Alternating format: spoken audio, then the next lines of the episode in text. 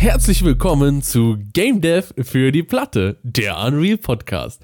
Mit unserem guten alten Reddit-Zerstörer, Oina. Moin. Moin. Das ist jetzt eine, eine sehr, sehr effektvolle Pause. Die, die Ankündigung als Reddit-Zerstörer hat mich ein bisschen rausgehauen. Hat dich ein bisschen zerstört. Ja. Denk, meinst du, meinst du, hast du ein, eine Idee, wieso ich dich als Reddit-Zerstörer angekündigt habe? Na, wahrscheinlich in Bezug auf äh, den Reddit I Need a Team Beitrag von der letzten Woche. genau. Für alle Unbeteiligten. Letzte Woche haben wir einen Reddit I Need a Team Beitrag als, als Content der Woche präsentiert. Und da war mir aufgefallen, dass ich eine nicht minder geringe Ungerechtigkeit im, im, Zusammenhang mit diesem Beitrag erlebt habe und von dieser Ungerechtigkeit erfahren habe. Und Wayner hat diese Ungerechtigkeit natürlich direkt gerichtet. Mit oh, das einem klingt sehr, viel sehr dramatischer, Kommentar. als es war eigentlich. ja, der hat dann so einen Kommentar, oh, ich finde das voll scheiße, dass du andere Leute niedermachst. Und dann hat die Person entsprechend das auch direkt gelöscht ihren, ihren Beitrag. Genau, also dramatisch war es eigentlich gar nicht. Ich fand es halt ein bisschen unnötig. Da hatten wir letzte Woche kurz drüber gesprochen. Da gab es jemanden, der gesagt hat, ich mache jetzt hier im Juni jeden Tag einen 3D-Model, irgendwie so als Challenge für mich selbst. Und der war auch immer auf der Suche nach Leuten für, äh, für Game Jams und so weiter. Und in einem vorherigeren Beitrag hatte er schon mal nach Leuten für Game Jams gesucht und hatte da sein Portfolio geshared. Und da war tatsächlich jemand der Meinung, so kommentieren zu müssen, öh, das sieht ja aus, hätte ein Kind das mit einem Video, äh, einem Tutorial gemacht und bla bla bla und hat ja irgendwie, irgendwie unnötig unnötig geflamed. Und da habe ich im Endeffekt auch nur drunter kommentiert und war so, hey, hier geht es eigentlich darum, irgendwie coole Leute zu finden und ein bisschen sein Zeug zu zeigen und hier irgendwie so ein bisschen voneinander zu lernen und irgendwie konstruktive Kritik auch äh, zu äußern. Das ist ja überhaupt kein Ding. Ich fand es ja nur wie unnötig, ihn als Kitty zu flamen quasi. Der hat seinen Beitrag daraufhin gelöscht, ja. Das ist auch schon die Geschichte. Ich fand das so interessant. Im Nachhinein haben wir ja immer noch einen kleinen Post-Podcast-Talk und da war der Wayner, der war wirklich, der konnte nicht mehr reden. Der war da in seinem Film und der hat dann diesen Beitrag geschrieben, das hat ihn richtig getriggert. Oh, das macht das mich aber auch sehr, sauer. Sehr cool. Also gerade ja, wenn jemand irgendwie sagt, hey Leute, ich mache hier was für euch for free und stellt es danach irgendwie unter CC0 auch zur Verfügung und jeder kann Models usen und so, das ist ja super geil irgendwie, gerade so für Game Jams und für so Kram und da lernen irgendwie alle was bei. Und es ist einfach eine, ich finde, da gibt es irgendwie keine Luft, denjenigen irgendwie als Kitty zu flamen. Das hat, äh, nee, lass uns da aufhören, das macht mich schon wieder sauer, wirklich. ja, was, was dich denn sonst noch so sauer macht, wenn du Games machst, was wären denn, kommen wir zu unserem Community Request. Was macht einen am sauersten, wenn man es versucht umzusetzen, oder? Wie wäre denn der genaue Wortlaut? Eine coole Frage aus der Community bekommen. Und zwar, welches Game Design Genre ist bis dato eurer Meinung nach am schwersten umzusetzen? Beziehungsweise, ich habe jetzt hier noch dazu geschrieben, welche Genres haben wir noch nicht versucht zu machen, beziehungsweise warum? Wäre jetzt meine Frage. Als ich das gelesen habe, ist mir direkt in den Kopf gekommen, Dinge, also diverse Genres vielleicht einmal umzusetzen, ist manchmal doch relativ einfach, aber die gut zu machen, das ist super schwer. Also ich finde bei Shootern ganz, ganz besonders bei Shootern, es ist relativ einfach, eine Waffe zum Schießen zu bringen, aber dass sich das gut anfühlt und alles aufeinander abgestimmt ist und die äh, Reload-Animation Animation geil aussieht, das ist super schwer. Obwohl ich aber sagen muss, es richtig, richtig gut zu machen, ist fast bei jedem Game schwer. Ja. Aber es gibt einfach Games, die, also Genres, die ich finde, auch in der Baseline schon komplizierter sind. Also bei mir zum Beispiel wäre es jetzt Echtzeitstrategiespiele, weil da ja irgendwie auf der Metaebene sehr viel, sehr viel Content ist, den du irgendwie machen willst. Und selbst beim kleinsten, also wie du gesagt hast, beim First-Person-Shooter eine Waffe zum Schießen zu bekommen, ist eine relativ kleine Einstiegshürde. Aber bei einem Echtzeitstrategiespiel zwei Gruppen von Einheiten irgendwie sich miteinander fighten zu lassen und das irgendwie auch ordentlich zu kontrollieren und dass die ordentlich ihren Weg finden und sich gegenseitig ausweichen und nicht aneinander reinklippen und so, finde ich schon eine viel größere Einstiegshürde für das Genre prinzipiell. Wäre auch mein nächster Gedankengang gewesen, zu sagen, wegen auch diese ganzen AI, also künstliche Intelligenz, Legwork, die du vorher schon machen musst, ja. mit dem Pathfinding, wie du es gesagt hast, dass ich überhaupt irgendwo hinklicken kann damit die Truppen dahin laufen, ist wirklich schon bedeutend mehr Aufwand, als vielleicht eine Waffe zum Schießen zu bringen. Ja, also das ist das Genre, was ich eigentlich technisch am schwierigsten finde. Ich muss sagen, so rein kreativ, designtechnisch am schwersten wären für mich ehrlich gesagt Horror-Games, weil das ist ein Genre, was ich selbst auch so gar nicht spiele. Und ich glaube, irgendwie so Atmosphäre irgendwie ordentlich hinzubekommen und so ein, so ein Gefühl zu äh, produzieren, ist, glaube ich, nicht trivial. So Horror, weil da gibt es ja auch viele verschiedene Ansätze, sowas wie äh, Sachen unter Zeitdruck, Sachen, wo du so Jumpscares und so Kram antizipierst und so. Das ist ganz viel, habe ich das Gefühl, äh, ganz viel ein Gefühl dafür kriegen, was Horror ist und so weiter. Und da bin ich irgendwie super weit weg von. Das sind die Sachen, die ich von der kreativen Seite her irgendwie am schwierigsten fände, glaube ich. Also zu Thema Horrorspiel. Ich habe letztes Jahr nach meinem ersten Game Jam, das was natürlich auch mein erstes Spiel war, was ich jemals gemacht habe, hat mich die Euphorie gepackt. Der erste Game Jam war irgendwie Anfang Oktober letztes Jahr. Da war der Ludum der 49, irgendwie so um den Dreh. Und da hat mich die Euphorie gepackt und dann gab es auch neue, neue Assets von Unreal. Die haben mir quasi gesagt, Erik, mach ein kleines Horrorspiel.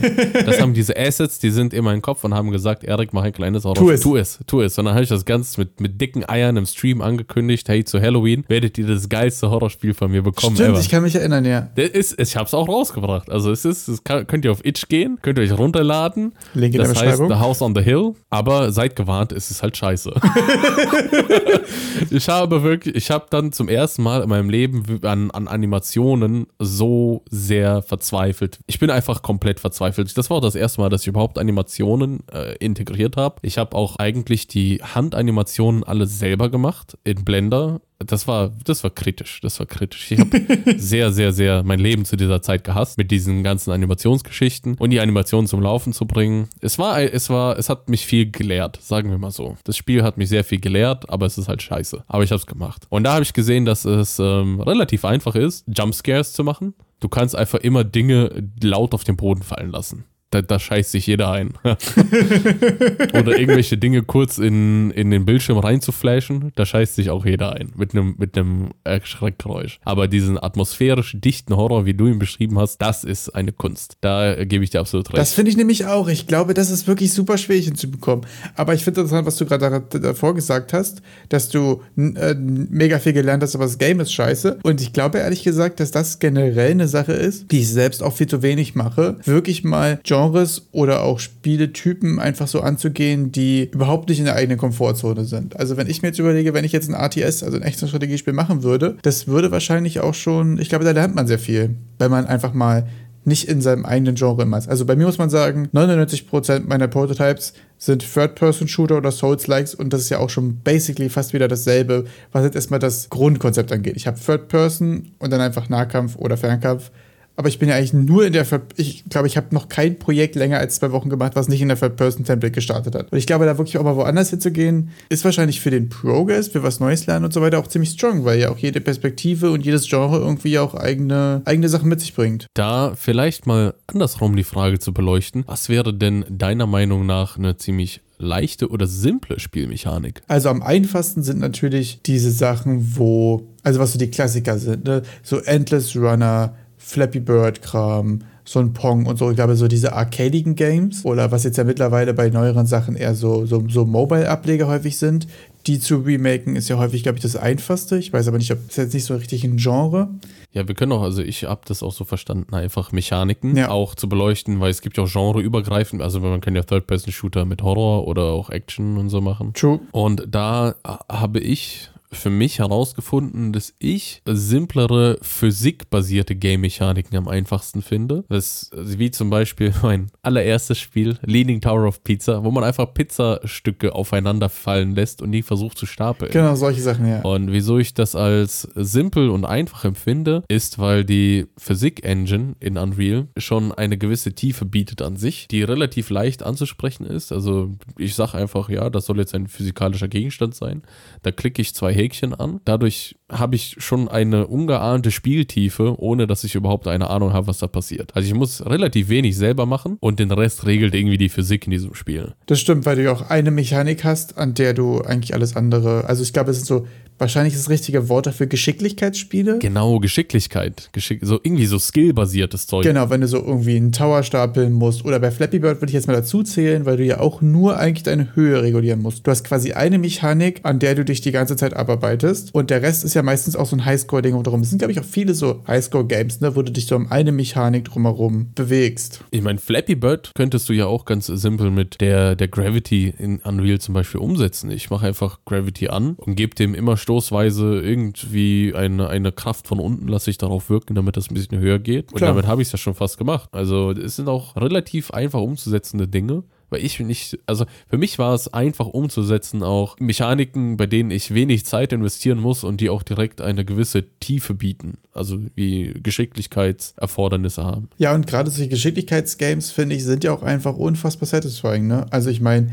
jeder, der schon mal irgendwie eine eine Tischtenniskelle und einen Ball hatte und weiß, wie, wie lange man sich damit beschäftigen kann, einfach diesen Ball möglichst oft da drauf bouncen zu lassen, da kriegst du ja auch einen Tag mit rum. Also das sind ja auch einfach Sachen, die sind, glaube ich, von, vom Prinzip her schon super satisfying und gerade bei Physiksachen ist einfach auch ein Feedback, glaube ich, was, was so als Mensch einfach irgendwie Sinn macht. Da musst du nicht viel drum programmieren, den Stein-Stein-Sachen machen zu lassen, sondern das fällt halt einfach. Und wenn du einen Knopf drückst, fliegt es wieder hoch. Das ist auch einfach, glaube ich, super intuitiv und, und auch gut zugänglich. Mit dem Super Satisfying habe ich neulich, wurde mir mal auch ein Spiel zugetragen, das, glaube ich, heißt einfach Touch the Grass, wo du eine Hand simulierst also wo du, einfach eine Hand hast, die über Gras fährt oder so.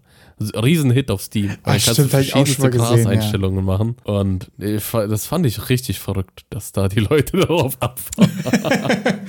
ja, das ist ja häufig so bei Meme-Sachen oder so, ne? Also beim Goat Simulator zum Beispiel rennt ja auch rum und ein bisschen Ziege und macht alles kaputt. Also wahrscheinlich ist das ja jetzt auch dem wirklich Ungnade gebracht, das so dumm zusammenzufassen, aber im nee, Prinzip glaub, ist es genau das. Getroffen. Ja, ja, ja, doch, doch. Ich habe den Goat Simulator, den ersten, gespielt. Auf der PlayStation 4, glaube ich, war der irgendwann mal als, als PS Plus Game verfügbar. Und der, ich finde aber, das nutzt sich auch schnell ab. Also das kann ich auch noch nicht so lange spielen. Da ist für mich die Langzeitmotivation nicht da. Ja klar, also das ist ja auch schon fast das Konzept. Ne? Ist ja auch, ich finde es auch völlig in Ordnung, manchmal einfach kurz kurzweilige, gute Sachen zu haben. So, das macht ja auch häufiger viel mehr Spaß. Ich muss sagen, ich komme auch gar nicht mehr, ich komme auch irgendwie gar nicht dazu, 100 Stunden Spiele zu Ende zu spielen. Also, da hat mir Siehe Elden Ring? Ja, zum Beispiel. Also hat mir sonst auch einfach die Aufmerksamkeit gefehlt und jetzt gerade fehlt mir auch einfach ganz doof gesagt die Zeit dafür. Also das, äh, das nutzt Was ist denn für dich die optimale Spiellänge? Ich habe da eigentlich so eine ziemlich konkrete Vorstellung, was für mich eine geile Spiellänge ist. Wie ist es denn bei dir? Vielleicht lasse ich dich mal. Äh, bei mir sind es, glaube ich, 10 bis 20 Stunden. Für ein jetzt größeres Game oder so, für so kleinere Erfahrungen und so weiter, was jetzt so, so sowas wie Vampire Survivors zum Beispiel spiele ich so zwei bis fünf Stunden, glaube ich, und dann reicht das völlig. Also für, ich finde, bei solchen Spielen, besonders wenn die eine Story haben, möchte ich mein Spiel folgendermaßen lang haben. Oha. Ich sollte am Freitagabend um sechs, um sechs anfangen können. Erster Hot Take des Tages. Und das Game am Sonntagmittag durchhaben. Das heißt, ja, ich, ich bin auch so, ich habe auch noch so eine obsessive Zock-Persönlichkeit. Wenn ich Freitagabend um sechs anfange, dann butter ich da wahrscheinlich am Freitag sechs Stunden rein. Am Samstag haue ich da nochmal so zehn bis elf Stunden rein und am Sonntag gegen Mittag soll es dann durch sein. Ja. Dann komme ich auch so auf 20, 22 Stunden mit Medium Exploration. Also man guckt sich ja. die Dinge schon an, aber nicht zu genau. Ja. Das kommt bei mir so, äh, es gab eine Zeit lang, da bin ich irgendwie jedes Wochenende zu einem Kumpel rübergefahren und nach der, ich während meiner Ausbildung, dann nach der Ausbildung abends um sechs Feierabend gehabt, bin ich rübergefahren und da war das halt richtig geil. Man hat sich dann einmal alle zwei Monate oder so getroffen und dann hat man irgendwie ein Game rausgesucht, das man dann an diesem Wochenende zusammen durchzocken konnte. Ja, das ist auch einfach geil, klar. Ich finde aber sowieso auch, dass das ganze Marketing über die Spielzeit irgendwie eine komische Sache ist. Irgendwie ist es ja momentan so ein bisschen Stand der Dinge geworden. Ja. Finde ich aber auch irgendwie relativ furchtbar, muss ich sagen. Also bei nichts anderem würde man jetzt irgendwie so sehr die Zeit gegen das Geld rechnen. Also bei einem Konzert oder so sagst du ja auch nicht, ich finde den Künstler zwar richtig geil, aber für 50 Euro nur eine halbe Stunde. Also wäre es eine Stunde, würde ich hingehen, weißt du?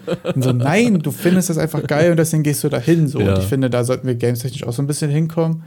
Also ist natürlich aber auch einfach so ein Triple-A-Ding, ne? Also du hast hier ja. für hm, hm, hm, hast du 1000 Stunden Spielzeit, aber ich glaube, da, da kommen wir sowieso aber, glaube ich, gerade auch wieder ein bisschen weg von. Oder ist das nur meine subjektive Wahrnehmung? Ich habe das Gefühl, dass gerade so kleinere Erfahrungen, gerade mit den ganzen Roguelikes und mit den ganzen Koop-Survival-Sachen, wir ein bisschen von diesem Triple-A 100 Stunden Bullshit so ein bisschen wegkommen. Also das könnte vielleicht auch an deiner persönlichen Schiene liegen, dass du eher jetzt zu Indie-Titeln langsam tendierst? Weil, ich sag mal, Vampire Survivors ist halt auch kein, kein AAA-Titel und als Indie kann man ja nicht mit unendlich viel Content. Also da kannst du ja nicht konkurrieren. Da hast du nicht die Manpower, da hast du das alles nicht, um sowas zu stemmen.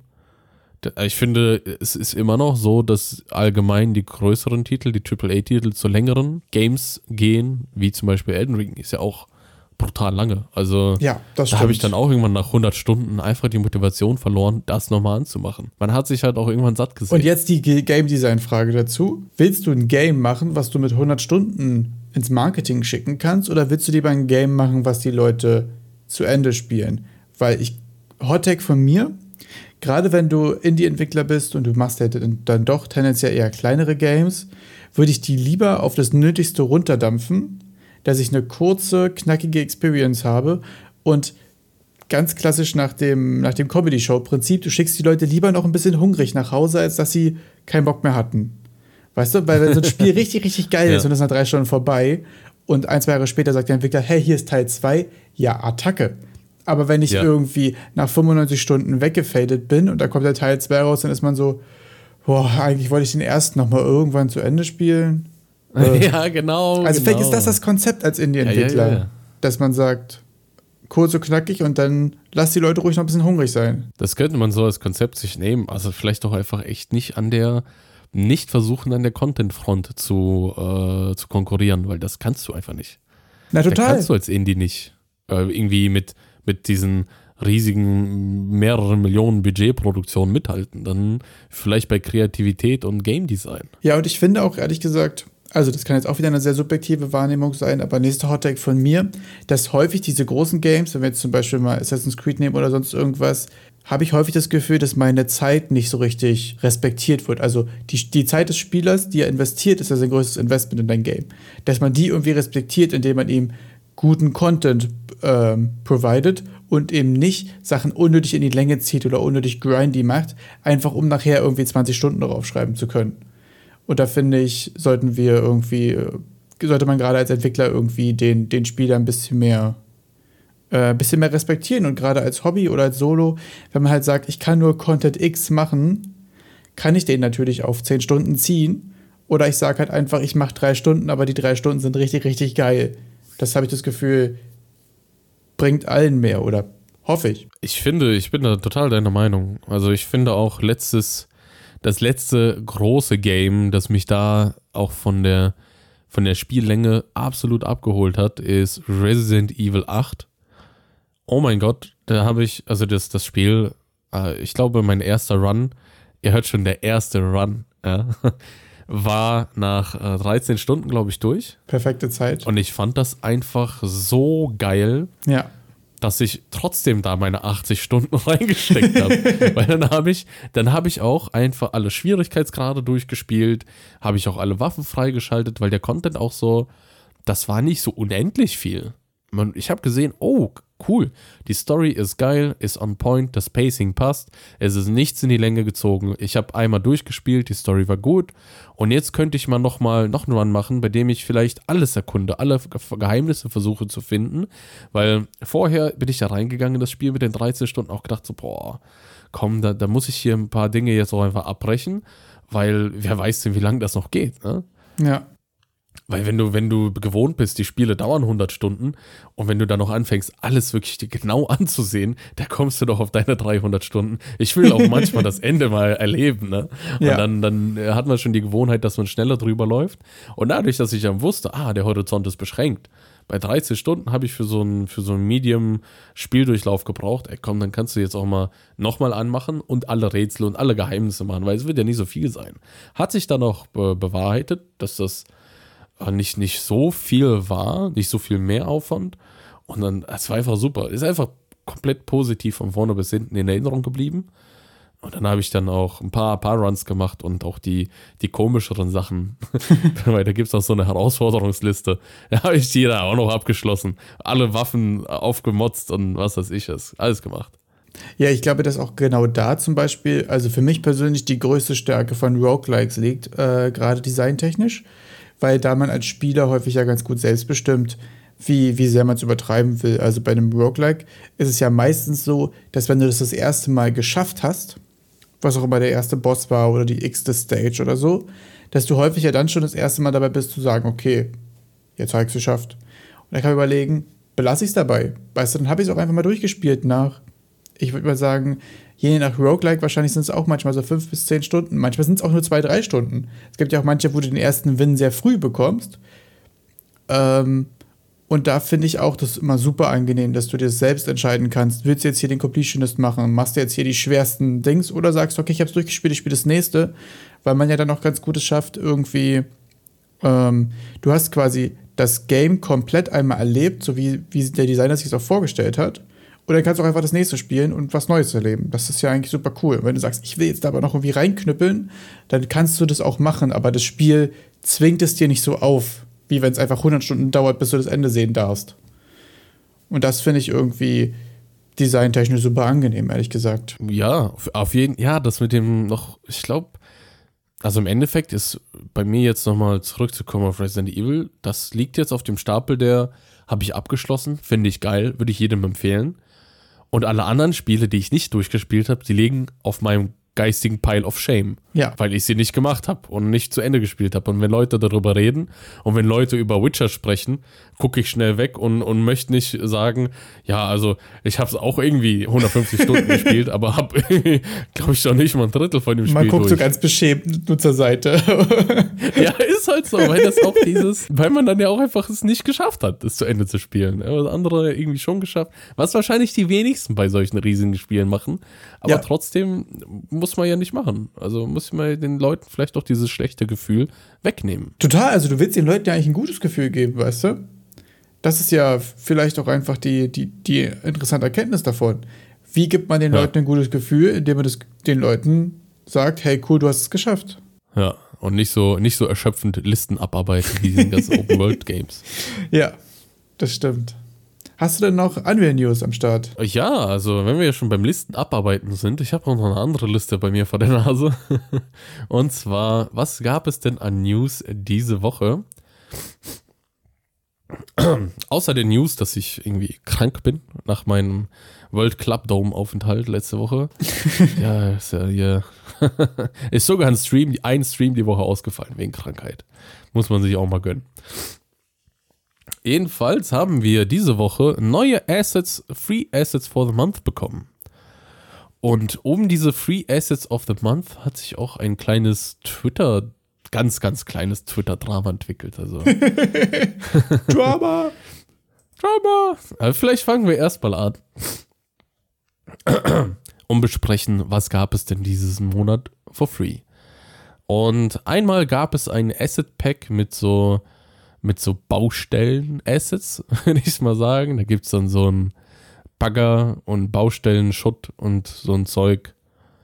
Alle, das ist ein fotorealistisches Asset, also fotorealistisches Baustellenzeug. Wer jetzt den Baustellen-Simulator 2023 programmieren will, sollte zuschlagen. Egal, was ihr machen wollt, ihr solltet trotzdem zuschlagen. Wenn ihr kein Epic Game Store habt, ladet euch einen runter und schlagt zu. Und kann man sich nehmen. Dann gab es noch ein Low Poly Asian Environment Pack. Also da ist dann mit feudal-asiatischem Stil, würde ich mal sagen. Also Das sieht glaube, aber das ziemlich cool die, aus, das mag ich sehr. Das sieht ganz cool aus. Das ist äh, so entspricht so Asien-Mittelalter mäßig. Also bei uns im Westen war das ja alles diese Burgromantik und bei den Asiaten ist es eher diese Bambus-Hausbau-Sachen im Mittelalter gewesen. Oder im, im feudalen Zeitalter, glaube ich, nennt sich das dort. Das Ganze in Low Poly gehalten, stylized, harmoniert wahrscheinlich mit, mit diversen Synthi Asset Packs ganz gut, kann man äh, kombinieren. Das kann ich mir wirklich gut vorstellen, ja. Ich, ich meine auch so ein, ein Stil in der zweiten Stadt bei Genshin Impact gesehen zu haben. Jetzt versuche ich irgendwelche Querbezüge herzustellen dazu. Da kann ich nicht mitreden, ja. Aber ich glaub dir mal. Kann da auch nicht so viel reden, wie du hörst. Ich versuche nur irgendwie ein paar, paar Beispiele zu finden, wo ich so. Die Links so sind in der Beschreibung, ihr könnt es euch angucken. Ganz genau. Auch immer gut, wenn ich über die Links spreche und nach unten zeige, aber niemand sieht mich. Und sind die dann überhaupt unten, wenn die sich das angucken? Die Beschreibungen sind immer unten, oder nicht? Obwohl, die, so. in, in, in Spotify sind die eher rechts an der Seite? Ist egal. Die Links sind in der Beschreibung. Oder im Discord, komm in die Gruppe. Ähm, das nächste war dann ein Modular Temple Plaza, also irgendwie de, de, de, der Vorhof von einem Tempel in modularer Fashion mit so einem riesigen phallusartigen Turm. Und das waren jetzt die drei, drei größeren Asset Packs mit mit Content und Meshes, wie ihr hört, nicht so bin ich weiß nicht so begeistert von denen. Dann kommt ein relativ, wie ich finde, cooler, cooles Pack und zwar so eine viktorianische äh, Bahnhof-Pack mit, mit ein bisschen auch äh, Gleisen. Wieso ich das so cool finde, auf den, der erste Anblick sieht ein bisschen aus wie bei Resident Evil 2 beim Remake, das, das Interieur davon, wie die Polizeistation. Dieser Bahnhof sieht dem Ganzen sehr ähnlich und es äh, sieht halt irgendwie cool aus, deshalb bin ich da doch positiv davon, von diesem Pack eher positiv überzeugt. Dann gab es noch ein Multiplayer Locomotion System. Das ist ein, ein funktionales Plugin, bei dem ihr dann komplett repliziert irgendwie einen, einen neuen Character Controller bekommt. Das ist bestimmt aber auch ziemlich cool. Also ich muss sagen, dass ich ja bei Multiplayer immer so ein bisschen raus bin, da habe ich irgendwie noch gar nichts mitgemacht. Ich, ich aber auch. ich glaube, gerade für den ganzen Bewegungskram, da schon mal einfach ein Plugin zu haben, quasi als Ausgangsgrundlage, kann ich mir gut vorstellen, ehrlich gesagt. Das ist bestimmt ziemlich strong. Der ist anscheinend auch so gemacht, dass du prozedural, wenn du gegen Dinge läufst, dass der sich auch automatisch duckt. Und, und bei, bei irgendwie, wenn die, wenn der Hang im Gelände so groß genug ist, dass du anfängst runterzurutschen und sowas. Und eben für Multiplayer anscheinend alles auch repliziert. Also so, dass das Ganze bei allen Leuten auf dem Computer gleich aussieht. Und jetzt fragt man sich ja, was, der hat doch eingangs irgendwas mit Twitter-Drama gesprochen. wie, wie kommen wir denn jetzt, wo ist denn jetzt das Drama? Ich, ich bin auch so ein bisschen Drama-geil immer. Ein bisschen Gossip muss ja auch mal sein. Bisschen Gossip muss sein. Ich schicke dir mal den, den Tweet. Wieso auch meine Meinung nach die, die Assets für diesen Monat alle irgendwie ein bisschen scheiße sind. ich war wirklich, ich fand's nicht so toll. Ich hab's, normalerweise mache ich auf und, und gucke mir die Sachen an und denke so, oh, das ist irgendwie cool. Und dann stelle ich mir direkt Dinge dazu vor, die, die man machen könnte. Und diesen Monat war es wirklich so ernüchternd. Ich mach's auf und denke so, hm. Finde ich total interessant, weil es ging mir echt gar nicht so, ne? Also das Low Poly Asia Environment finde ich mega strong. Ich finde den Tempel eigentlich auch ganz interessant. Und bei dem Multiplayer Locomotion System habe ich das Gefühl, das ist so richtig, richtig nice to have, auch wenn ich es in den nächsten zwei Jahren nicht brauchen werde, weil ich mich am Multiplayer nicht rantraue. Aber trotzdem glaube ich auch einfach ein starkes Plugin. Also die Assoziation zum Beispiel hatte ich irgendwie überhaupt nicht. Ja, okay.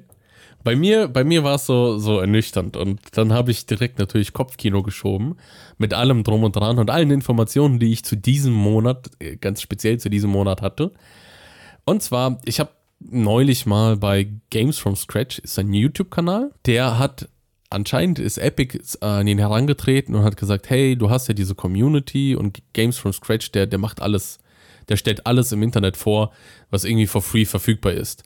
Und dann ist eben Epic anscheinend auf ihn herangetreten und hat gesagt, komm, wir partnern hier und du fragst deine Community, welche Assets die denn haben wollten. For, for, for free for the month. Also, dass sie quasi über den Games from Scratch eine, eine gefilterte Community-Befragung machen an, was will man denn so für ein Zeug. Weil besonders er ja auch eine Community hat, die auch einen größeren Überblick darüber haben, was denn insgesamt schon frei zu verfügbar ist, um vielleicht ein paar Lücken zu füllen. Habe ich mir jetzt so vorgestellt, ja. Und er hatte nämlich ein Video gemacht, bei dem er auch dazu aufgerufen hat, dass dann gefragt werden soll, äh, in dem er gefragt hat, äh, was wollt ihr denn alles haben und hat das Ganze ein bisschen erklärt. Anscheinend ganz oben auf dieser Liste, die, soweit ich weiß, nicht veröffentlicht wurde, ist das Voxel Plugin Pro gelandet, bei dem ihr das Terrain mit Voxel quasi mit Voxeln komplett bearbeiten könnt, wie ihr wollt. Also könnt ihr Löcher buddeln, so tief wie ihr wollt. Ihr könnt irgendwelche Überhänge basteln, bei denen ihr einfach eure Umgebung und die, den Umgebungsboden ganz, ganz stark verändern könnt. Und da dieses Voxel-Plugin ganz oben auf dieser Liste gelandet ist bei diesen Games from Scratch, hat Epic die Entwickler angeschrieben und zwar mit einer E-Mail, die auf Twitter veröffentlicht wurde. Link in der Description, dann könnt ihr euch das mal selber durchlesen. Aber da steht dann sowas drin wie, hey, äh, ihr seid auf der Community-Befragung, seid ihr ganz oben gelandet. Äh, wollt ihr das Plugin als Free for the Month bereitstellen? Und zwar mit einer Geldsumme. Wie viel Geld ihr dafür bekommen würden. Und die Geldsumme ist, möchtest du es sagen, Wayner? Äh, 7500 Dollar war das richtig? Ja, und da war der Entwickler ja richtig angepisst, weil da vier Leute dran sitzen, die Vollzeit das entwickeln und die im Monat mehr Umsatz machen als diese 7.500 Dollar. Und das hat er auf Twitter rausgelassen. Seinen Unmut darüber. Genau, also er, er hat ja gesagt, dass sie vier Fulltime-Leute sind und dass es sie sowieso ein bisschen zu belasten scheint, dass sie von der Pl Plattform abhängig sind. Schon mal diskutabel finde, ehrlich gesagt. Und es endet mit We wish Epic saw the value of this part of its ecosystem the way we do. Also war so ein bisschen, wir sind nicht sauer, wir sind enttäuscht. Ich finde aber, dass die komplett ungerechtfertigt enttäuscht sind, ist mein Hottake. Ich finde, die Entwickler sind selber schuld, gerade bei dieser kompletten Geschichte. Also ich muss auch ehrlich sagen, dass ich den Tweet und alles ein bisschen unangenehm finde. Ja. Also die Mail von Epic war so, hey übrigens, ihr wurdet hier gewählt, wir würden euch gern das beten. Wenn nicht, ist auch cool. Sagt uns Bescheid, was ihr darüber denkt. Und normalerweise müssen wir jetzt zurückschreiben, hey Leute, wir verdienen im Monat X damit. Wenn wir es für Free for the Month raushauen wollen würden, hätten wir gern Y. Oder man sagt halt einfach, hey Leute, cool, dass wir gewotet wurden, aber nee, danke. Ich finde jetzt ein bisschen hier den Twitter-Beef zu starten komisch. Im Nachhinein hat sich jetzt auch ergeben von jemandem, der jemanden kennt, der jemanden kennt, der jemanden kennt, dass 7500 für so ein Plugin für Free for the Month quasi erstmal so der Standardangebot ist, sag ich jetzt mal. Und wahrscheinlich wurden die einfach gewählt und derjenige, der die Mails da raushaut, bietet erstmal allen dasselbe und dann wird wahrscheinlich im Detail nochmal verhandelt und dann kann man wahrscheinlich darüber reden. Und ich finde, sich an diesem Standardangebot jetzt da so sehr zu reiben, so ein bisschen unnötig nötig, ehrlich gesagt. Ich bin total deiner Meinung. Der, dieser Tweet ist bei mir im Discord gelandet und hat dann so ein bisschen auch im Discord zur Diskussion geführt, dass meiner Meinung nach, wenn du einmal so free for the month warst, ist meine Meinung dazu, dass danach dein Produkt eigentlich tot ist dass es jetzt nicht mehr so viele kaufen werden, besonders nicht zu solch hohen Preisen, wie das Voxel Plugin Pro gerade drin ist. Wenn etwas free for the month war, das sehe ich zum Beispiel bei Spielen. Wenn irgendwas im Epic Game Store kurzfristig äh, kostenlos zur Verfügung steht, sieht man, dass die Preise von diesen Spielen danach auf den Reseller-Seiten sowas von gegen 5 Cent gehen und danach sich auch nicht mehr wirklich erholen oder dass es sehr lange dauert, bis die sich erholen, die Preise. Wo, wo, wo wollte ich, worauf wollte ich denn hinaus? Jetzt habe ich ja irgendwo mich verlabert. Ja, na, du wolltest wahrscheinlich darauf hinaus, dass wenn dann deine, deine Customer quasi, deine potenziellen Kunden erstmal gesättigt sind, weil jeder, der einen Epic Games Account hat, hat dann dein Plugin, sich die Weiterarbeit daran jetzt erstmal kurzfristig finanziell nicht lohnt. Genau. Und das natürlich gerade bei so ongoing Sachen schwierig ist. Ja. Deswegen muss man ja auch sagen, gerade so Sachen, die so extrem discounted sind oder sogar für free rausgehauen werden, lohnt sich dann, wenn du entweder keine aktiven Käufe mehr hast und es quasi nochmal raushaust für die Leute, die es nicht, die bisher kein Geld dafür zahlen wollten, dann lohnt sich so ein Deal. Oder wenn du jetzt Sachen hast, die so modular sind aufeinander aufbauen, zum Beispiel, wenn ich jetzt ein Character Pack raushaue und das mache ich for free und als nächstes haue ich eine Runde Mützen raus und Hüte nur für diese Characters oder die besonders gut passen zu diesen Characters, dann pflanzt sich ja quasi meine Customer Base auch fort und dann kann sich das, glaube ich, gut lohnen. Für vier Leute, die aktiv an einem großen Plugin immer weiter arbeiten,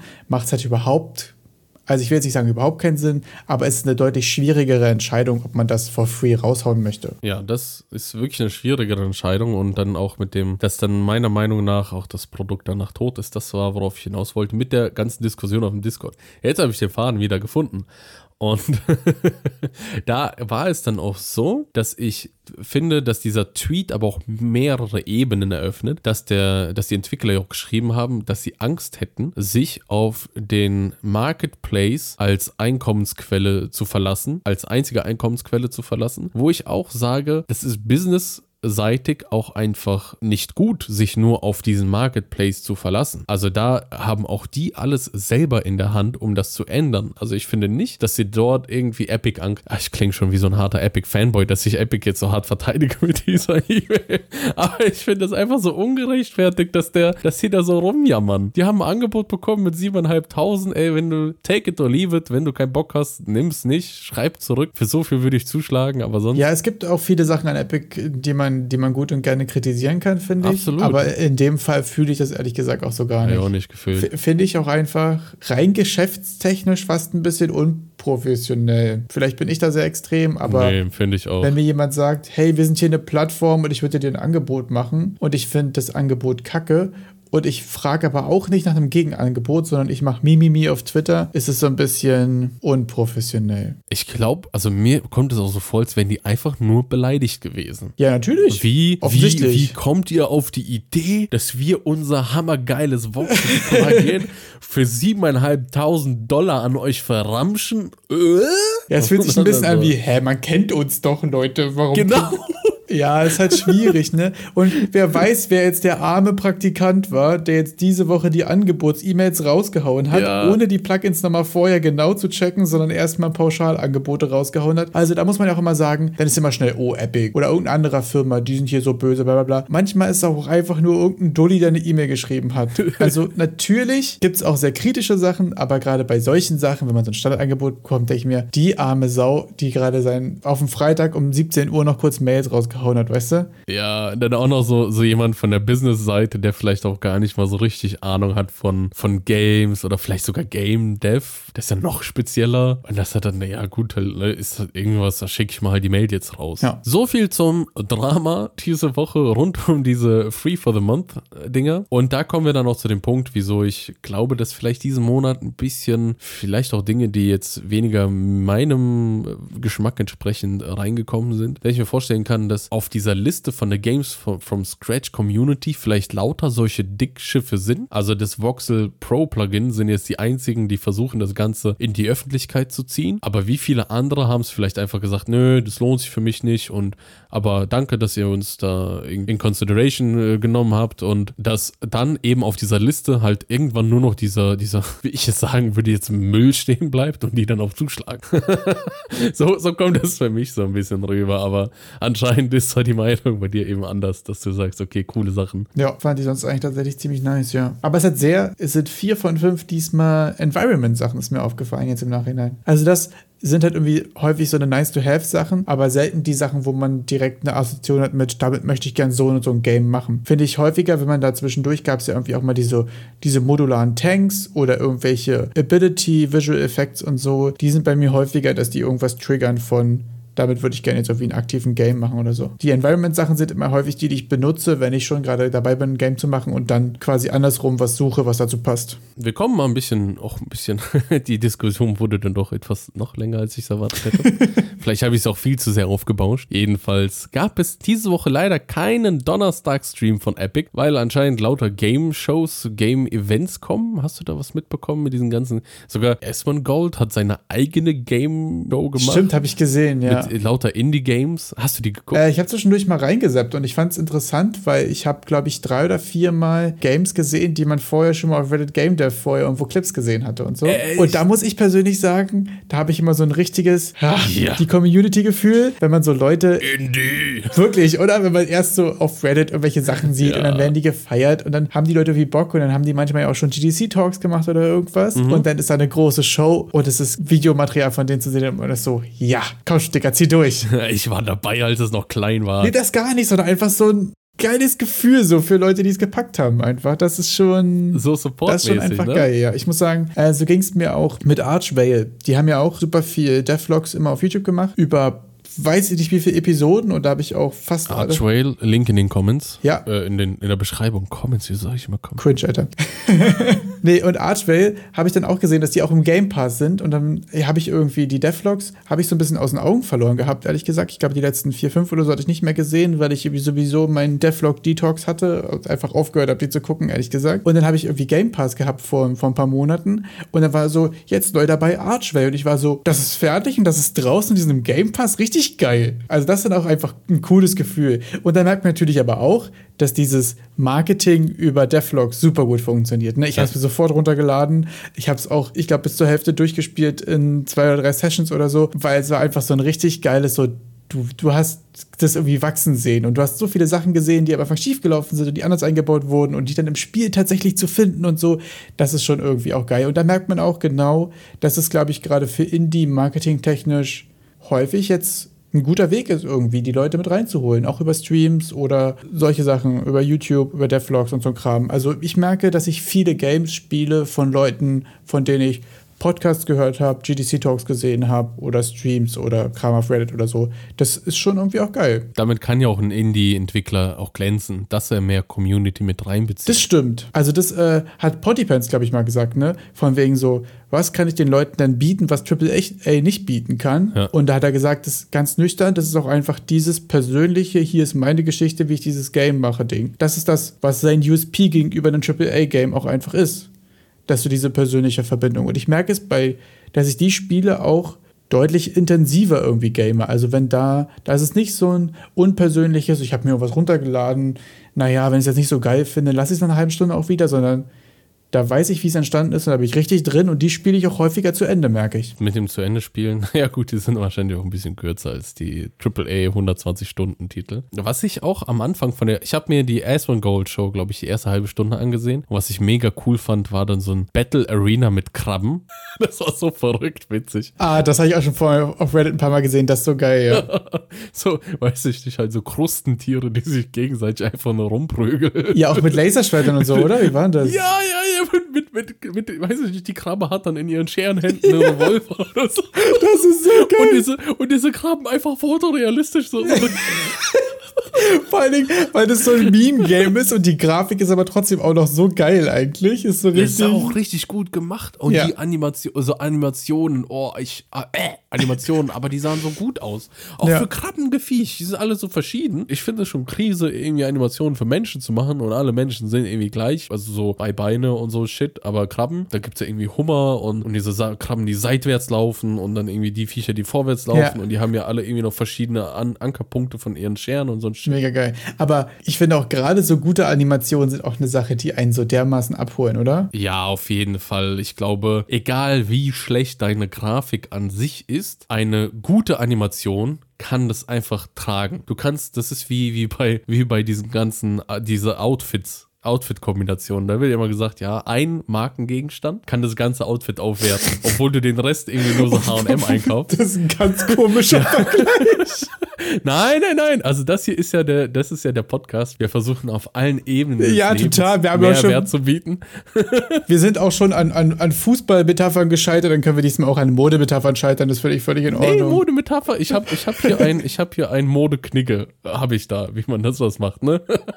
Aber jedenfalls, dass das so aufwertet. Und ich finde so die Animationen, egal wie schlecht deine Modelle sind, wenn du geile Animationen hast, dann ist das viel besser als andersrum. Ich finde, fotorealistische Modelle mit Scheiß-Animationen kannst du komplett in die Tonne kloppen. Das finde ich direkt ausmachen. Das stimmt, Bei ja. Jankiness, bei Fotorealismus ist halt scheiße. Das stimmt. Und du hast mir gerade einen Link. Ich habe dir einen Link geschickt zum Thema Animationen, die geil sind. Das ist mein Content der Woche, den habe ich letztens auf Reddit entdeckt. Du kannst mal beschreiben, was du siehst.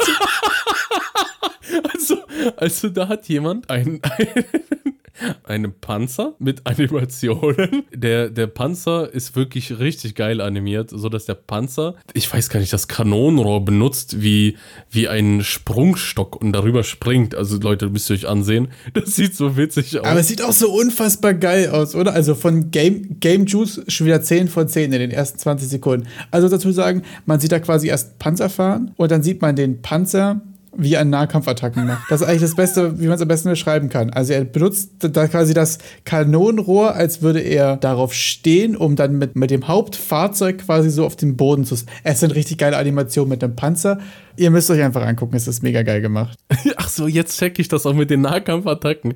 Das ist so, ja doch, als würdest du einfach der Panzer Es sind quasi so Wrestling-Kampfanimationen mit einem Panzer. Anders kann man es zwar gar nicht beschreiben. Ja, und mit Animationen, da soll ja jetzt bei Epic der, der Monat der Animationen kommen. Also ich weiß nicht so ganz, was da, was die da geplant haben. Ob es da eher so um, um linearen Content geht, also Animationen wie Animationsfilme, oder ob die dann auch wirklich Animationen wie allgemeine Animationen in Unreal da nochmal so einen riesen Monat machen. Also sie haben das Ganze Future of Animation genannt. Kein Wortwitz drin, ist ja langweilig. Ja, ich schätze auch irgendwie mehr äh, Animating the Animations in äh, Animatronic, äh, was.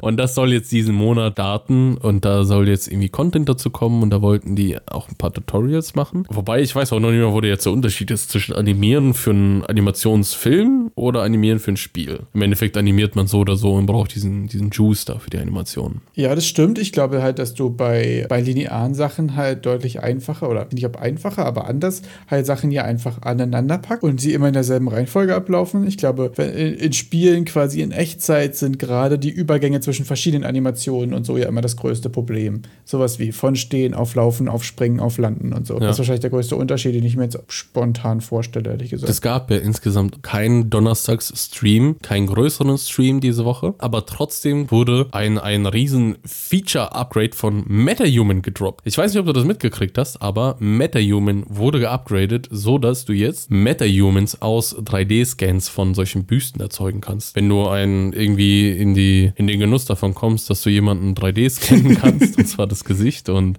mittlerweile gar nicht mal mehr so abwegig mit der ganzen LIDAR-Technologie in den neuen iPhones und ja, so. Wenn stimmt. du da einen 3D-Scan irgendwie in die Hände kriegst, dann kannst du aus diesem 3D-Scan, die nennen das Ganze Mesh to MetaHuman, aus diesem Mesh des Scans kannst du dir einen MetaHuman erzeugen, der dann einfach aussieht wie dieser Scan. Damit eingehend wurde auch MetaHuman, die Plattform, mit mehr Individualisierungs- und Customization-Features zur Verfügung gestellt. Also ich weiß nicht, ob du schon mal MetaHuman verwendet hast. Bis jetzt noch nicht, ehrlich gesagt. Da kannst du auf die Website von Epic gehen, musst du dich mit deinem Epic-Account einloggen und ich glaube nach einer Wartezeit von einer Minute oder so, dann kriegst du so eine MetaHuman-Session zugeordnet und da kannst du dann solche menschliche Charaktere erstellen, indem du aus so einer vordefinierten Menge an Menschen, die vermischst du dann so miteinander, so die ganzen Gesichtsmerkmale und dann kannst du die in gewissen Bandbreiten zwischen den beiden irgendwie so variieren. Ja, das ist so, ich kann jetzt nicht komplett alles selber machen oder konnte es und da haben die das auch erhöht, dass ich jetzt noch, noch mehr, noch größere, extremer machen kann. Weil ich habe es mal versucht, ich habe mal versucht, mich selbst nachzumachen in MetaHuman sah nicht so geil aus. ich habe ziemlich fette Hamsterbacken und da war da, da hat es leider nicht mehr gereicht.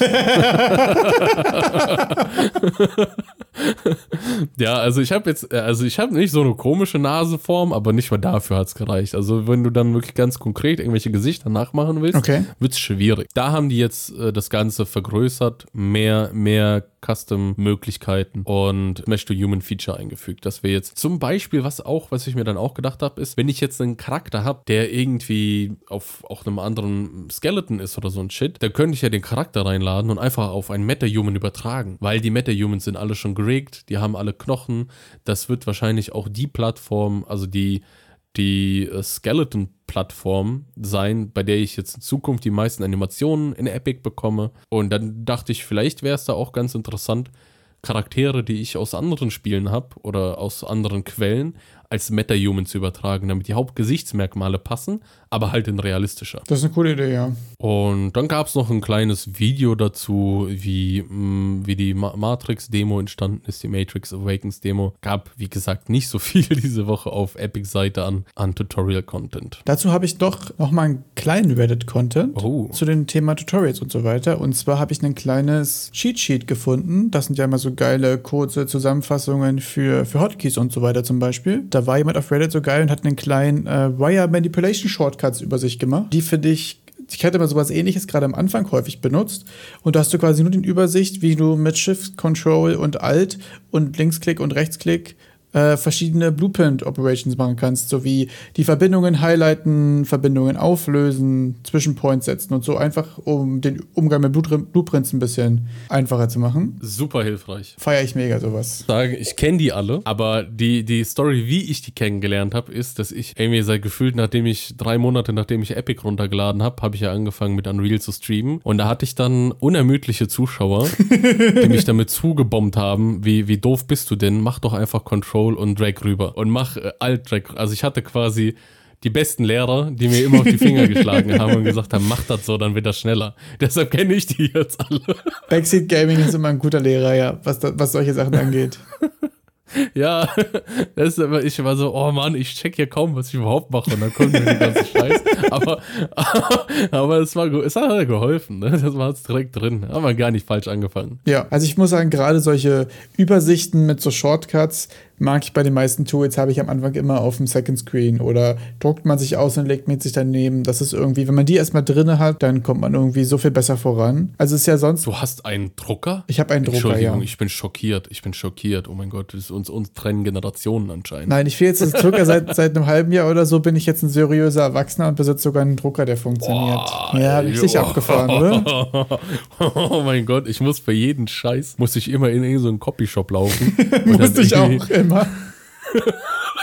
Weil auch jeder Dulli will irgendeine Scheiße ausgedruckt haben, wo ich mir denke, Alter, Nee, wo ähm, sind wir kann ich seit kurzem ich mit angeben. Auch alles gut, du, kannst mich immer gerne auch ab und zu als Erwachsener du flecken. als Erwachsener, als, als, weißt du, es ist, nee, Boomer bist Zoomer? Also uns trennen drei Jahre oder so. Keine Ich mach Ahnung, weil ich bin, da, da, sehe ich schon lange nicht mehr durch. Da sehe ich schon lang, bei dem jugendlichen Kram, da sehe ich schon nicht mehr durch, ne? ja, du hast ja das ausgedruckt und immer hingelegt. Nein, ich habe nicht gesagt immer. Ich habe gesagt, man kann. Ich hatte schon immer mehr Bildschirme, als ich eigentlich brauche und bin definitiv Team Second Screen oder Third Screen. So. Man kann es sich in Notfall auch ausdrucken. Also ich muss sagen, ich habe äh, bei Blender habe ich mir tatsächlich mal was ausgedruckt, weil es so viel ist. Ja, da könnte man sich das direkt auf die Tastatur kleben. Ja, schön so mit Post-its unten dran war, so einmal rundherum, dann hast du eine Sonnenblume quasi. Auch schön, ja. Siehst du dann eigentlich auch alle Bildschirme oder brauchst du mittlerweile auch eine Brille dafür? Wo kommt das jetzt auf einmal her? Ich bin zu Warum sind wir jetzt gerade in dem. Raiders Alt Rabbit Hole gelandet? Und das drei Tage vor meinem Geburtstag ist es sowieso schon schlimm genug, weißt du? geöffnet?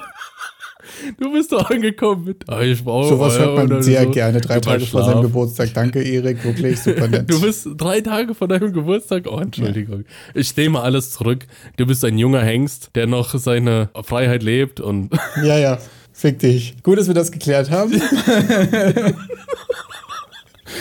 ähm,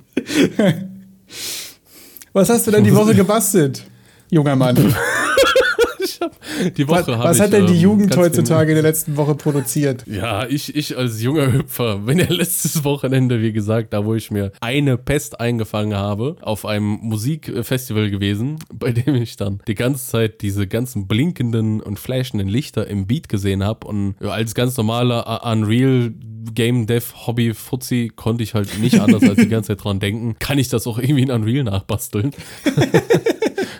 Ja, alle Leute zappeln ab und freuen sich an der Musik und ich denke mir so, oh ja, da den Shader verknüpfen und da noch, ein- da noch ein Interface machen, damit ich vom Soundmanager.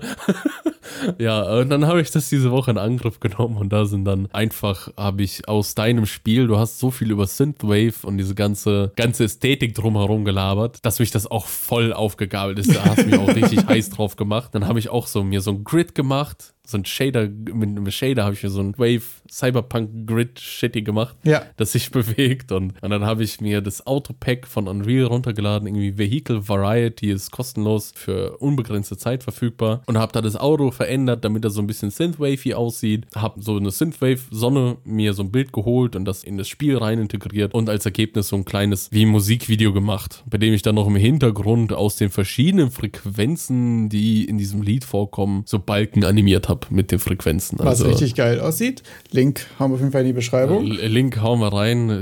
Seit, seit, das ist mein, das ist mein neuer, neuer zweiter Account. Den nenne ich Sad Music, weil ich so edgy bin. Habe ich mich auch gefragt. Also auf, auch auf, auf Vimeo hochgeladen, oder? Und dann mit ja, ich einem hab halt irgendwas- ich wollte halt nicht auf Music. YouTube. Und dann war ich so, was ist mit ihm? Ist er plötzlich in 2010 angekommen. Ich dachte, ich wäre der alte Mann. Warum? Guck mal, ich habe ja, mein, mein letztes Video war irgendwas mit, was ich auf YouTube gemacht habe, irgendwas mit den, mit den Procedural Walls und Löcher reinschießen. Ja. Und da habe ich ja mein, mein RIP-Dev-Stream, ja, da, weil bei mir ist ja Unreal nach acht Stunden Arbeit oder so abgestürzt. Und da habe ich nach, nach trauriger Musik gesucht. Und irgendwie war das in meiner, in meiner Speicherdings, war das noch drin. Und da war beim, beim Account kreieren von Vimeo, ich dachte so, ich brauche irgendein Vehikel, womit ich die Videos irgendwie scheren kann. Ja. Und dann habe ich drauf geklickt und dann war das in meinem Dropdown ganz oben. Da habe ich das ausgewählt. Und, und jetzt denke ich mir, Digga, wie behindert bin ich denn, dass ich da jetzt Sad Music stehen Hat mich auch ein bisschen verwirrt, muss ich zugeben, ja. Aber was du gemacht hast, sah mega geil aus, auf jeden Fall. Äh, hast du denn an deinem Ordnungsamt-Simulator oder an irgendwas von den Sachen auch weitergearbeitet? Oder bist du. Nee, die sind jetzt, die sind jetzt auf der, auf der Platte. Die sind jetzt auf dem äh, Projektefriedhof, bis ich die Dinger wiederbelebe. okay, du bist also offiziell in Synthwave abgetaucht. Alles andere ist gerade. Ja, ich mache jetzt, ich bin jetzt Musikvideo-Producer auf Unreal, weil dann habe ich noch ein anderes Musikstück von der Community bekommen, das mich natürlich motiviert hat, die nächste Szene zu machen. Und da bin ich gerade noch voll in Arbeit. Ich finde es aber, also das ist auf jeden Fall eine, eine super interessante Fallstudie zu Rabbit Holes, oder? Es hat damit ja. angefangen, dass in meinem Game sich ein bei einem Gegner, also bei einem Enemy-Typ, sich außen ein Ring gedreht hat. Und du gesagt hast, das können wir mit Vertex Shading machen und mit, äh, nee, mit Geometry Displacement oder irgendein Hokuspokus in Shader-Kram halt. Und sagst dann, das geht ganz einfach, das mache ich dir in einer halben Stunde. Und eine Woche später bist du dabei, zu googeln, mit welchen Gratis-Tools im Internet man am besten selber Synthwave produzieren kann. und das ja, ist einfach ja. eine Geschichte über sieben Tage, wo man wirklich sagen muss, also du bist über Prokrastinieren hinaus, du bist einfach mit, du machst die ganze Zeit extrem viel. Aber was ist die Frage? Das, das habe ich ja gemeint. Ich habe manchmal solche, besonders bei Dingen, die mir gefallen, habe ich, pflege ich manchmal so einen sehr obsessiven Charakter. dass, ich, dass, ich, dass ich die Dinge auch einfach, ich kann auch nicht mehr aufhören. Also du hast mir auch jeden Tag geschrieben, was du gerade machst für mein Game. Und es war total verrückt. Also man muss sich quasi vorstellen, dass ich sitze normal am Rechner, normaler Tag, ne, bin am Arbeiten und dann schickt, schickt mir Erik schon wieder was. Guck mal hier, ich hab dir die Sonne schon mal gemacht. Hier, Bob, musst du darin packen. Alle klar, jetzt habe ich gemacht, dass sich Sachen abhängig von der Musik bewegen. In Größe und Farbe und Form kannst du machen, wie du willst. Müssen wir uns mal zusammensetzen, so Stunde erkläre ich dir mal, habe ich hier das gebastelt. Und dann schickt er mir irgendwie noch einen Tag später einfach wie ein Synthwave-Musikvideo, wo er das alles zusammengepackt hat, irgendwie noch mit so einer Autoszene und so, so richtiger Outrun-Synthwave-Style einfach. Und ich war so, das hat sich gefühlt so innerhalb eines Arbeitstages bei mir abgespielt, dass Erik einfach ganz weit weg war. Ich war auf, ich war in dieser Synthwave-Welt. Ich ja, war im Grid. Tatsächlich. Was ist denn dann bei dir auf deiner Seite deines Projekts passiert? Also den visuellen Part habe ich ja geliefert, aber was kam bei dir?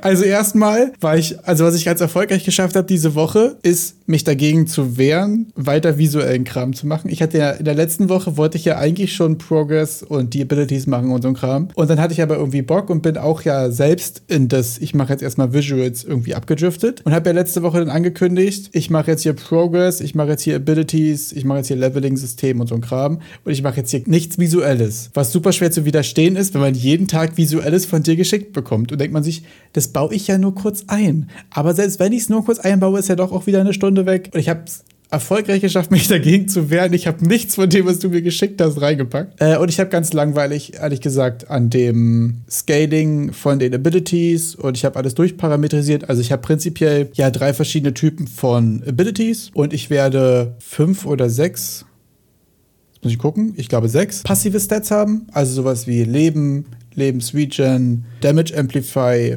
Cast Speed Amplify. Also sowas wie, du kannst jetzt global 10% mehr Damage, global 20% mehr Damage, so die mit allen scalen, genauso wie auch mit Cast Speed, was man natürlich mit den verschiedenen Fähigkeiten verschieden gut scaled. Bei den Sachen, die einen großen AOE haben, ist natürlich Bonus-Damage geiler. Bei den Sachen, die häufig geprockt werden und danach nochmal forken, also sich ja weitere Projektile aufteilen, ist natürlich Cast Speed super strong weil das den effektiven Damage mehr erhöht. Und ich habe für die, für die drei Fähigkeiten das aktive Scaling jetzt fertig.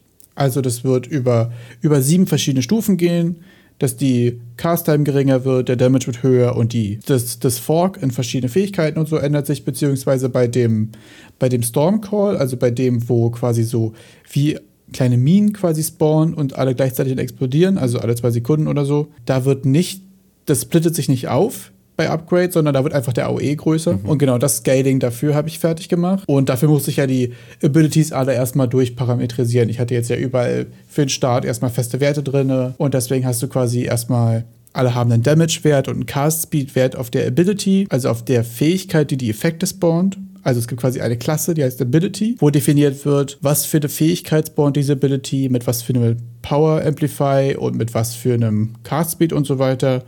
und dann werden halt Effekte gespawnt und die Sachen werden weitergegeben mit, das macht jetzt so und so viel Damage und so. Das quasi ist ja dann dreistufig durchparametrisiert. Du hast quasi deine Stat-Component, wo meine Power quasi gestored ist. Wenn die Ability einen Effekt spawnt, also wenn meine Fähigkeit, die ich habe, quasi einen Effekt spawnt, also ein Projektil zum Beispiel, dann wird quasi von der Stat-Component ausgelesen, was ist mein Power Amplifier gerade und dann also es wird nicht aktiv ausgelesen, sondern es ist Observer. Immer wenn sich meine meine Stats ändern, verändert sich die Ability auf den aktuellen Stand. Und es wird natürlich dann immer an, den, an das jeweilige Effekt oder Projektil oder so dann propagiert, was gespawnt wird. Genau die Sachen mhm. habe ich gemacht. Mit den Passiven bin ich ehrlich gesagt die Woche aber nicht fertig geworden. Das wird mhm.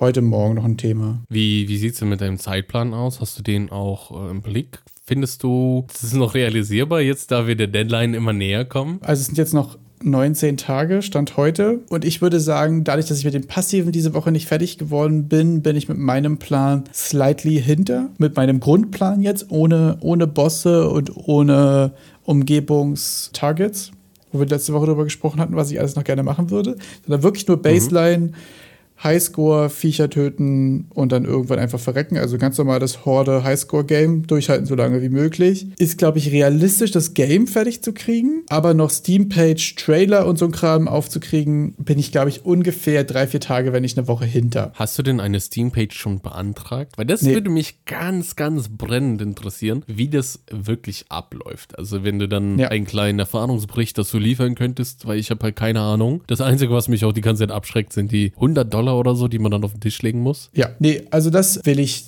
nach dieser Woche anfangen. Also ich werde vielleicht nächste Woche schon das erste darüber berichten können, aber wahrscheinlich erst in der übernächsten Folge, also in zwei Wochen. Genau, nächste Woche will ich Progress fertig bekommen die, die kleinen Visual-Sachen von dir noch quasi einbauen, also die Sonne auf jeden Fall und solche Sachen und ein bisschen Nebelkram, weil ich eigentlich nicht so eine hohe Sichtweite haben will, weil dann brauche ich nicht so viel Gegner spawnen, weil dann brauche ich mir nicht so sehr einen Kopf über Performance von der AI machen. Ganz einfache, Nebel ist immer eine gute Lösung für Performance, weil wenn die, Sicht, wenn die Sichtweite in Third Person nicht groß ist, dann muss ich nicht viel darstellen. Das ist da ja. äh, immer eine gute Lösung, habe ich das Gefühl. Nee, genau. Und dann in der übernächsten Woche werde ich mit Steampage wieder anfangen und dann werde ich darüber auch berichten. Also das ist auch genau der Grund, warum ich das jetzt ehrlich gesagt mache. Ich habe nicht das Gefühl, dass das jetzt der nächste Steam-Hit-Renner-Game ist, sondern ich will einfach mal wissen, wie das abläuft. Ja. Wie lange dauert das? Wie musst du das beantragen? Es gibt ja da auch einen Prüfmechanismus von Steam. Also du kannst jetzt da nicht einfach nur eine Mittelfinger.exe hochladen und dann passiert da nichts, sondern das wird wohl auch irgendwie getestet, geprüft. Ich weiß nicht, was da genau abläuft. Das sind genau die Sachen, die wir gemeinsam rausfinden werden. Und dann werde ich hier berichten. Ich kann, ich, ich muss einfach immer wieder auch dran denken, wie du gesagt hast. Man will ja nicht, wenn man dann drei Jahre seines Lebens investiert hat, zum ersten Mal eine Steam-Page aufsetzen. Das genau hat sich das. sehr bei mir eingebrannt,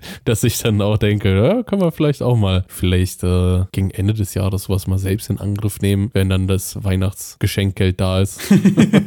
ja, ich glaube ehrlich gesagt, das auch einfach eine super super wertvolle Erfahrung ist, das gesamte Ding einmal durchgespielt zu haben. Wie du gerade auch meintest, das nicht mit deiner Million-Dollar-Idee. Nicht, dass ich davon überzeugt bin, in meinem Leben irgendwann mal eine Million-Dollar-Idee zu haben, aber wenn ich irgendwann mal mit zwei, drei Leuten an was arbeite oder wirklich ein halbes, dreiviertel Jahr richtig intensiv an was arbeite oder auch einfach mal irgendwann mehr davon abhängen sollte. Also ich mache es jetzt ja gerade einfach full als Hobby for the Lulz, weil ich Bock darauf habe. Aber ich weiß ja nicht, ob, mich, ob ich nicht irgendwann den Rappel bekomme und sage, ich arbeite jetzt nur noch Montag bis Mittwoch und Donnerstag, Freitag knüppel ich jetzt hart in das Game rein und das muss dann auch funktionieren. Dann will ich, wie gesagt, den ganzen Kram nicht zum ersten Mal machen. Ich glaube auch, deinen Ansatz, wie du mit dem Game hier machst, das ist das, was mich so hart motiviert, da irgendwie was beizutragen, weil ich weiß, erstens, die Dinge würden, du hättest genug Kompetenz auch nachzuvollziehen, was ich da mache und das auch gescheit einzubauen. Und zweitens, der Scope ist so beschränkt, dass ich dann sehe, ah, wenn man da ein bisschen hilft und das ein bisschen macht, dann kommst du vielleicht besser zum Ziel. Das ist dann, was mich so ein bisschen motiviert und weil es auch an sich sehr interessant ist, das zu tun. Also überhaupt mal gemacht zu haben, ja. solche Shader-Stuff, so eine Synth-Sonne, wenn man ganz, ganz klares visuelles Bild vor Augen hat, das nachzubauen. Das habe ich nämlich noch gar nicht gemacht. Das ist dann noch Dinge, die mich halt voll motivieren. Ich merke zum Beispiel auch, wie sehr ich das schaffe, ordentlicher zu arbeiten. Also sonst hat man ja manchmal das Ding, dass man irgendwas zusammenkommt Club und eine Woche später hat man schon keine Lust mehr daran zu arbeiten, weil man sich über seinen eigenen Kram aufregt und weil es viel zu anstrengend wäre, das zu refactoren. Aber dadurch, dass ich von Anfang an gesagt habe, ich will das so rausbringen, merke ich, dass ich auch von Anfang an irgendwie dann nachhaltiger arbeite. So Systeme aufbaue, dass die sich danach auch gut erweitern lassen und so. Man muss natürlich auch immer aufpassen, wenn nicht zu sehr Tools baut und kein Game. Das ist ja auch mal die große Gefahr. Aber bei mir ist häufiger so, dass ich zu, zu sehr Flickschuster-Scheiße produziere, als dass es ein Game werden könnte. Wayner, der Cowboy-Coder. ich weiß wirklich nicht, wo das mit dem Cowboy-Account das, das ist. Das ist ohne Scheiß, ohne Scheiß. Das ist, das ist Branchending. Cowboy-Coder ist, wenn du ankommst und du ziehst den Revolver und du codest einfach, du schießt einfach drauf los. Ach so. Du codest drauf los, ohne Gedanken zu machen. Und dann hast du halt Spaghetti-Scheiße. Ja. Aber es funktioniert irgendwie, ne? Am Ende hast du die Baddies alle umgebracht. Ja, aber bei mir führt es halt nur dazu, dass es ein, Programm, dass es ein Projekt für die Platte wird. Das wird bei mir dadurch kein Game. Das wird, Ja, also, okay, das stimmt. Bei Spaghetti ist bei mir wirklich eine Sache, da ist bei mir vorbei. Weil, weil dann ist das Problem, wenn du dann mal eine Woche nicht dazu kommst oder mal eine Woche in Synthwave-Kram abdriftet oder so und dann kommst du zurück und das ist so ein Krampf, da wieder reinzukommen. Das ist wirklich, finde ich, das Schlimmste und dann lasse ich es meistens. Also nicht meistens, sondern bis jetzt immer. Also Stand jetzt lasse ich es dann immer. Und da finde ich, also Aber das sind auch Erfahrungen, die wir gemacht haben. ja, total. Und da lernt man ja die richtige Mischung. Ich, es ich habe auch andere Projekte, wo ich zum Beispiel äh, ein Inventarsystem gemacht habe, was super geil ist und was super cool reusable ist und was da jetzt rumliegt und super cool ist, aber was auch zu keinem Game geführt hat, weil ich so lange an dem Inventarsystem rumgebastelt habe, bis ich die Idee vergessen habe quasi. Also das geht auch. Die Mischung zu finden ist tatsächlich das Schwierige. Ich also, hatte noch eine Frage zu deinem Ability-System. Hast du dir das selbst ausgedacht oder lehnst du dich da an diverse andere Systeme, die du schon mal gesehen hast, an? Inwiefern äh, spielt noch das Action-RPG-Template rein? Achso, nee, ich habe ehrlich gesagt gar nichts davon benutzt. Wollte das ja gerne. Ähm, das war für mich der, der Auftakt, mal ein bisschen was Größeres oder überhaupt mal was Konsequenteres in C zu machen. Und da habe ich mir so richtig, so richtig cringe auf Papier und mit dem Zettel quasi vorher einen Plan gemacht, so ein bisschen, was für, was für Klassen ich brauche. Und habe mir das dann so ein bisschen schrittweise aufgebaut. Hauptsächlich als Ansatz genommen, um mal die richtige Mischung aus Blueprint und C rauszufinden. Also gerade sowas wie ähm, Niagara Systems zu setzen und verschiedene Partikeleffekte, äh, doch Partikeleffekte Niagara Systems zu setzen und Damage Scaling und so zu machen, sind ja häufig Sachen, die sich irgendwie so von Blueprints deutlich einfacher machen lassen.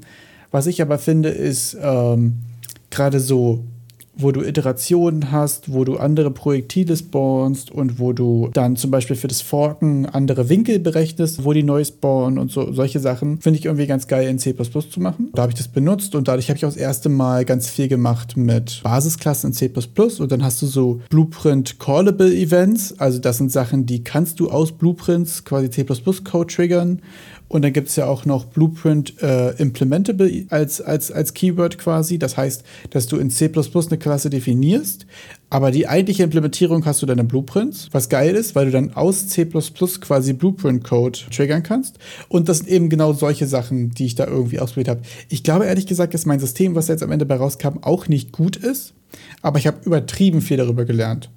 Gerade weil ich habe jetzt quasi eine Ability, die dann Effekte spawnt und die dann halt auch den Effekt, den es danach spawnen will, quasi modular ist. Also der kann dann in Runtime quasi auch geändert werden.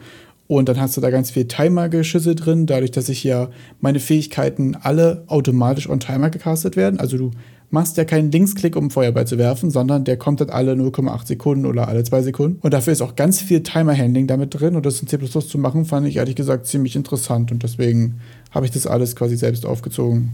Okay, das Timer-Handling ist aber bei uns im Podcast auch relevant und ich glaube, wir kommen auch schon langsam zum Ende der Folge diese Woche. Das ist mal ein sauberer Abschluss. Das äh, finde ich, können wir auf jeden Fall so stehen lassen. Guckt euch auf jeden Fall den Nahkampfpanzer an. Die Animationen sind wirklich mega geil. Das ist wirklich einfach. Also, es ist so witzig und gleichzeitig auch so gut. Und also der Titel von diesem Reddit-Beitrag ist auch Who made this? And why isn't it a real game? Und das sind auch wirklich die Fragen, die man sich stellt. Wer hat das gemacht und warum ist da noch kein Game draus gemacht worden? Das ist einfach viel zu geil. Genau, mit der Empfehlung überlasse ich auch schon die letzten Worte dir. Oh, schön die letzten Worte für mich. Warum ist da noch kein Game gemacht? Das ist eure Aufgabe. Schaut euch die Videos an und versucht mal ein Game dazu zu machen, denn das bringt die Erfahrung, um dann irgendwann euer Lieblingsspiel auch oder eure Spieleidee irgendwann umzusetzen. Ich wünsche euch eine schöne Woche und wir hören uns das nächste Mal. Ciao. Ciao.